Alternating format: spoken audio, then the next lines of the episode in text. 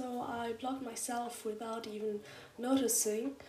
And I was such afraid of being rejected that I've just been really shy and not at all myself. So I know everyone says that, and I don't want to be like, just be yourself and let go of all your fears because I myself know exactly what that feels like to not be oneself when surrounded by other people. I know exactly how it feels like when your chest is tightening and your heart is beating faster and faster to even the point that it skips a beat. I myself know best that even though you don't show it external inside of you, you're feeling insecure and just really hopeless, hopeless because you haven't found your people, your um, group, your peer group yet. And I know best that it feels like I am the loser, but deep inside I know that it's just the anxiety. That it's just the anxiety that's speaking to me. And deep inside of me I know best that I've got friends. I've got friends at boarding school no matter what because yes, I am Asian and I am German. And that's okay. I mean, that's more than okay because that's just who I am. And I know that many other Asians feel this way. I've denied it before that I'd have friends in school because that's just what I was lacking of a social life, a group that I feel like I was belonging to.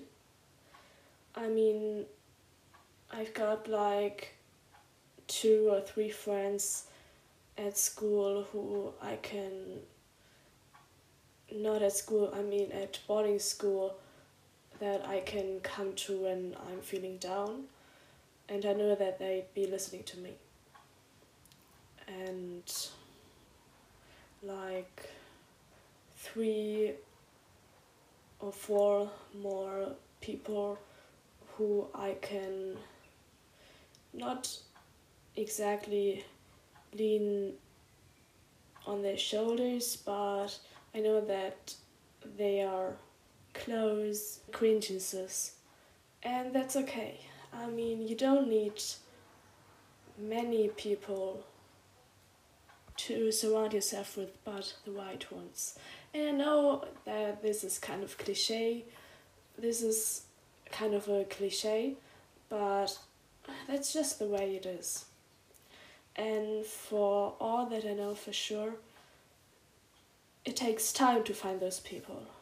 And maybe I haven't found mine yet, I haven't found my group yet, but I found individual puzzle pieces, people I can confide in. I'm still searching, searching for the meaning of life, searching for myself, and searching for parts of myself and other people, I guess. That's what it is at the end of the day. But I found individual puzzle pieces, people that I can confide in, and that's something. That's more than I felt two years ago. 2019, when I was still in the world of school. I mean, those weren't my people, except for um, one girl.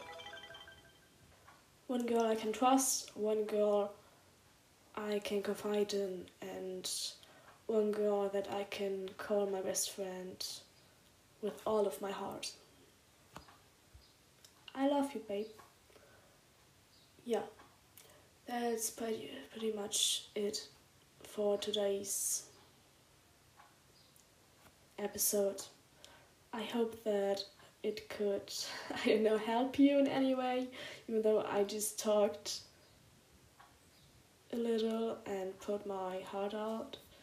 So, yeah, if you want, you can send me your feedback via Instagram. My Instagram account is Ting Ting Sunflower. And I am looking forward to seeing you on the next episode. Bye bye. Ich freue mich über Feedback, Vorschläge und Ideen von euch. Gerne teilt ihr auch eure Erfahrungen über DMs auf Instagram. Und wenn ihr damit einverstanden seid, würde ich das auch gerne auf meiner Podcast-Plattform sharen. Und ihr erreicht mich über Social Media, Instagram, Ting Ting Sunflower, t i n g. t i n g unterstrich Sunflower.